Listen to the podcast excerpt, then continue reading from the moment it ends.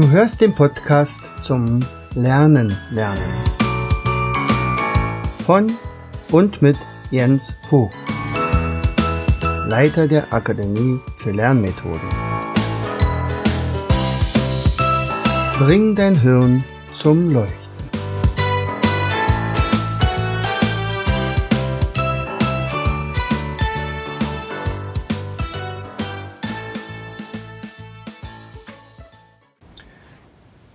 Herzlich willkommen in Vogtis Podcast Show Bringe dein Hirn zum Leuchten. Hier dreht sich alles rund ums gehirngerechte Lernen. Und unser heutiges Thema, ein ganzes Studium im Kopf. Ich hatte vor ja, mittlerweile fast 13 Jahren die Almut-Technik entwickelt. Damals hieß er ja noch AES. Und ich hatte nach und nach ähm, 25 Karten gezeichnet. Also ich hatte angefangen mit dem Garten, ich hatte das ja schon mal erwähnt. Und dann kam der Park dazu und dann hatte ich ein G und ein P als Buchstabe, Anfangsbuchstabe und dann sind, sind mir ein paar weitere äh, Bilder eingefallen und, und zum Schluss hatte ich tatsächlich für jeden Buchstaben eine Karte gezeichnet. Also immer Karten von A bis Z nummeriert und äh, wie gesagt gezeichnet. Es ging also los bei Amerika und endete bei der Zeit. Das habe ich aber eher gemacht aus ja, Dafke. Also es war kein großer Hintergedanke, das hatte einfach nur Spaß gemacht und, und es funktionierte ja auch. Und ich dachte mir damals, also jetzt kann sich jeder das aussuchen, was ihm am meisten liegt. Also den Sportlern zum Beispiel im Verein oder Leuten, die ständig irgendwo unterwegs sind, dann könnten das also Verkehr sein oder ähm, vielleicht die Nacht oder Kinder. Für Kinder hatte ich so gemacht Märchen oder Cowboy und Indianer. Und ähm, plötzlich kaufte jemand bei mir alle 25 Karten. Und da war ich also ziemlich baff und ähm, habe den auch angerufen. Es war ein Student aus Wien. Und ich, ich fragte ihn, also ich hatte gedacht, dass man also mit sechs, sieben Karten vielleicht auskommt. Also ich als ähm, Seminarmoderator äh, oder ich setze meistens so fünf, sechs, sieben, maximal acht solcher Karten ein. Ich habe die anderen noch gar nicht benutzt gehabt und, und der kaufte gleich 25. Ich sagte, okay, ich würde gerne wissen, warum du 25 Karten gekauft hast. Von A bis Z alle. Und er sagte, das kann ich ganz genau sagen. Also ich bin, ich bin zweimal durch eine entscheidende Prüfung gefallen und äh, ich will aber nicht aufgeben. Ich möchte mein Medizinstudium tatsächlich schaffen und beenden.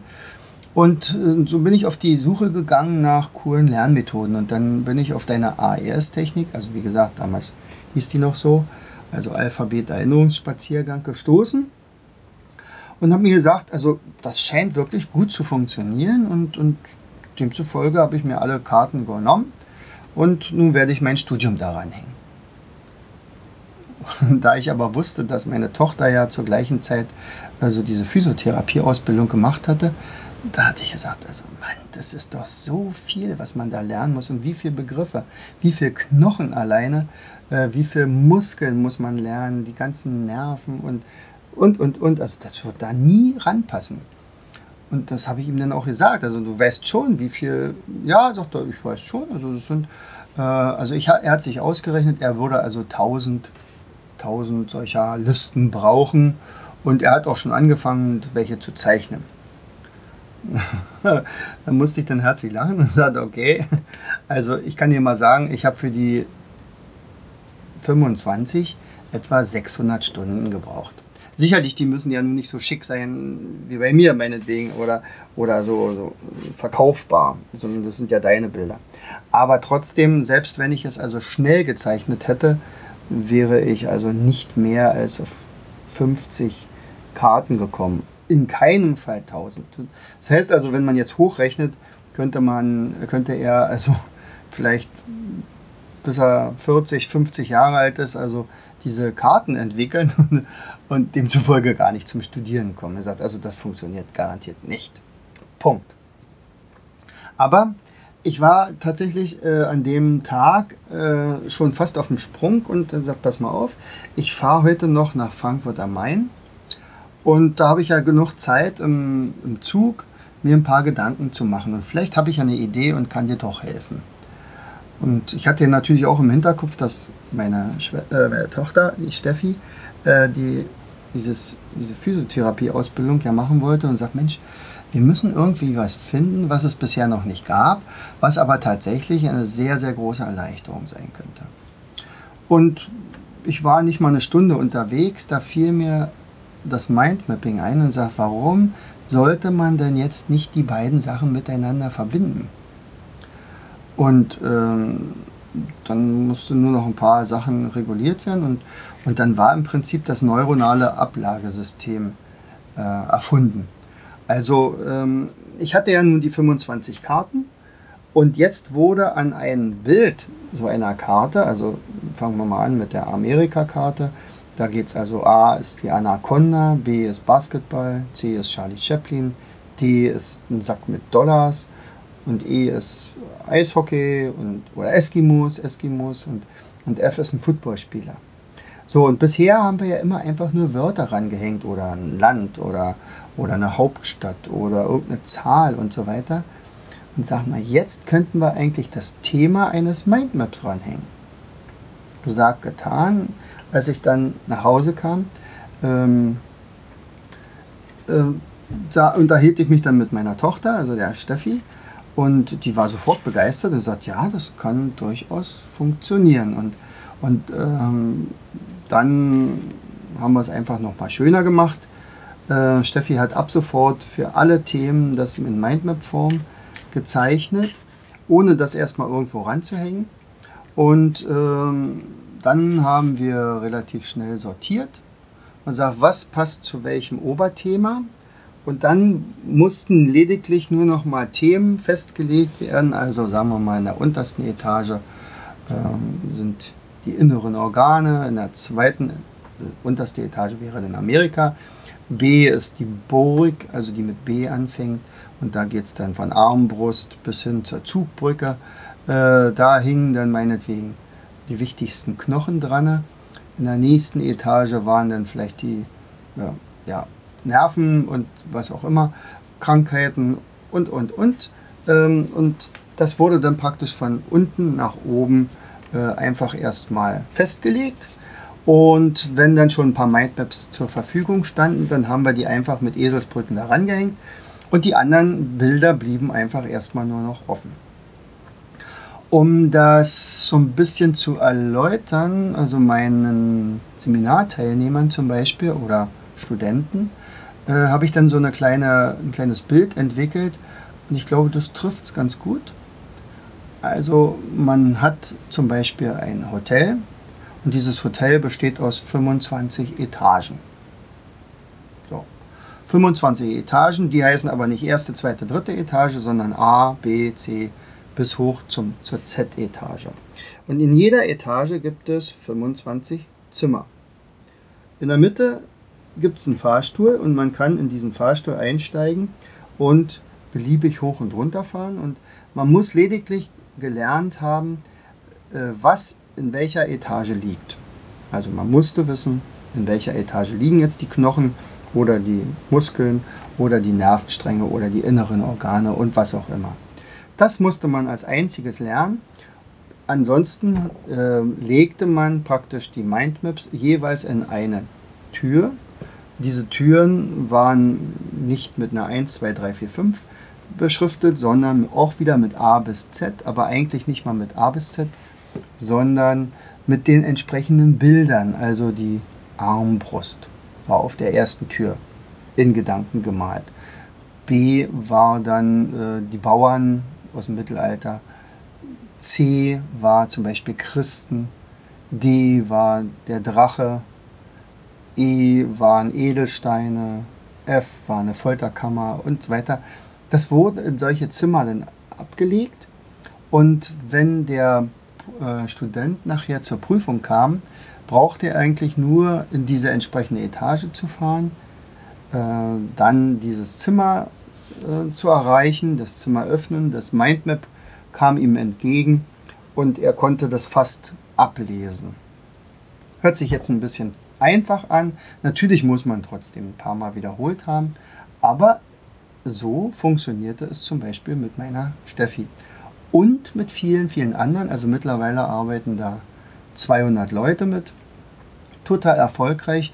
Die meisten äh, schließen dann mit 1 ab und äh, sind total erstaunt, dass sie also vorher schlechtere Noten gehabt haben oder durch Prüfungen durchgefallen sind. Ähm, zu diesem System gehört allerdings auch noch ein, ein, ein Wiederholungsstempel. Man sollte also zur richtigen Zeit auch wiederholen. Das soll aber auch effizient sein, also mit relativ wenig Zeitaufwand. Und dazu haben wir so einen Stempel entwickelt, äh, der einen mehr oder weniger erinnert daran, wann man das entsprechende Mindmap sich nochmal angucken sollte. Und das Angucken, das dauert tatsächlich nur noch zwei, drei Minuten, nicht mehr. Das war für mich ganz wichtig, weil äh, bisher kannten es Studenten immer so, okay, ich habe hier ein Thema vor mir, das müsste ich jetzt eigentlich wiederholen. Ich weiß, das ist jetzt die dritte Wiederholung, aber vor mir liegen 15 bis 20 oder meinetwegen 50 Blätter, die ich nochmal durcharbeiten müsste. Und das schaffen die aber nicht. Weil am gleichen Tag sind ja schon wieder neue Sachen dazugekommen und, und das ist unmöglich. Wenn ich das aber in Mindmap-Form äh, gestaltet hatte, dann reicht der Blick darauf, ich habe es ja vorher schon gezeichnet, äh, da sind denn die Bilder, da sind denn die Farben, da sind dann dieses gehirngerechte, aufgearbeitete Material. Und das reicht zwei, na lass es fünf Minuten dauern. Aber das machen dann Studenten auch. Und das hat zum Beispiel die Steffi gemacht und demzufolge brauchte sie sich also für ihre zukünftigen Prüfungen dann nicht mehr so intensiv vorbereiten. Meine Schüler machen das übrigens mittlerweile auch, also in der 11., 12. Klasse. Äh, da habe ich das ganz intensiv mit ihnen gemacht. Die haben aber nicht so viele Etagen in, ihrer, äh, in ihrem äh, Hotel, sondern die haben praktisch die Etage für Erdkunde. Äh, vielleicht nutzen sie die auch noch für Biologie oder für ein anderes Fach, das weiß ich jetzt nicht. Aber äh, sie haben fast alle Themen in Mindmap-Form vorliegen, entweder von mir aufgearbeitet oder selbst gezeichnet. Das ist übrigens immer besser. Ähm, dann äh, und, und, und konnten dann relativ schnell sich auf die Prüfung vorbereiten. Ja, und schließen dann entsprechend auch recht erfolgreich ab. Also ich bin mal total begeistert, wie frei sie reden können, äh, dass sie also kaum auf irgendwelche Stichwörter, äh, Stichwortzettel äh, gucken. Sie haben in ihrer Vorbereitungszeit, das sind ja immer 30 Minuten, sich meistens ein Mindmap gezeichnet zu den entsprechenden Fragen und brauchen dann nachher gar nicht mehr raufgucken, weil sie genau wissen, wo was steht und was sie da geschrieben haben. Ja, und so ist tatsächlich ein System entwickelt worden oder entstanden, dass man ein, ein komplettes Studium an so ein System hängen kann. Was ist der Vorteil? Ich habe es ja schon gesagt, das zügige äh, und, und, und effiziente Abarbeiten von bestimmten Themen also Zeit sparen in jedem Fall und es ist absolut nachhaltig. Ähm, sicherlich trifft es nicht für alle Studienrichtungen zu. Also die Leute, die bisher meine, mein NRS nutzen, äh, kommen eher aus dem Bereich Medizin, im weitesten Sinne aber auch. Wir haben also auch Krankenschwestern, die damit lernen. Und äh, dann haben wir hier Jura also alles, was mit Rechtswissenschaften zu tun hat. Dann haben wir BWL, da sind auch eine ganze Menge dabei, die recht zufrieden mit dem System sind. Was haben wir noch? Äh, Steuerrecht, das sind auch solche Themen, wo ganz viel gelernt werden muss. Äh, da gibt es dann meistens aber auch noch Kombinationen, also es ist nicht nur dieses NAS, sondern da kann man ja auch noch mit ein paar anderen Sachen arbeiten. Aber das ist tatsächlich immer der Schwerpunkt und ja, dass alle Leute, die sonst so denken, also das ist mir einfach viel zu viel äh, und, und vielleicht gebe ich doch auf, mit dem NAS garantiert nicht mehr. Ja, und wenn das Studium äh, geschafft ist und der Abschluss da ist, man hat alles das gemacht, was wir vorgeschlagen haben, auch mit diesen Wiederholungen. Das sind dann am Ende pro Thema sechs Wiederholungen. Und, und sechs mal zwei Minuten, was ist das? Das ist gar nichts. Das sind zwölf Minuten äh, für den Rest des Lebens. Also das heißt also, ich brauche es nachher eigentlich nicht nochmal irgendwie zu wiederholen, wenn ich das tatsächlich sechsmal wiederholt habe. Dann bleibt es ganz, ganz lange im Kopf, manchmal oder meistens sogar bis zum Tod. Also wann müsste man wiederholen? Das sagt der Stempel dann und man trägt dann auch wirklich das Datum ein. Also am Abend, klar, kurz vorm Einschlafen. Das haben wir ja schon ein paar Mal besprochen. Äh, dann nach drei Tagen und dann werden die Abstände immer länger. Nach einer Woche, nach einem Monat, nach drei Monaten, wenn man will, nachher nochmal nach sechs Monaten, aber das braucht man wahrscheinlich gar nicht mehr und dann nach einem Jahr. Die letzten, also es wird dem, mit dem Stempel ist es nachher so, also das ist das Erinnerungsset, falls du das suchen willst bei mir im Shop. Äh, das ist einfach nur ein Stempel mit einem Stempelkissen und ein kleines Säckchen drin. Ähm, äh, da wird dann immer abgehakt, das ist wie so eine Art Checkliste, die man hat. Und dann, äh, je nachdem, wenn ein Haken fehlt, dann guckt man, aha, alles klar, am 17.06. müsste die nächste Wiederholung gemacht werden. Wenn es also ein Vierteljahr her ist, wo man es wirklich eingeprägt hat, dann würde ich das in, in den Kalender eintragen. Also Vierteljahr, halbes Jahr und ein ganzes Jahr, das muss in den Kalender rein. Aber wie gesagt, das sind drei, vier Minuten, nicht mehr. Und dafür als Belohnung zu bekommen, ich habe es als Arzt immer griffbereit. Und das ist nämlich auch äh, der Grund, ich, ich, ich sage das auch ganz gerne im, im Seminar, ich bin eigentlich nur egoistisch. Also ich möchte von einem Arzt behandelt werden, der immer noch alles weiß, was er damals im Studium gelernt hat. Und das ist mit dieser Methode absolut möglich. Ja, muss ich also gucken, ob der von mir so ein NAS äh, erstanden hat, dann gehe ich zu ihm hin, ansonsten lieber nicht. nee, nee, ganz so ist es nicht, aber so könnte es später sein.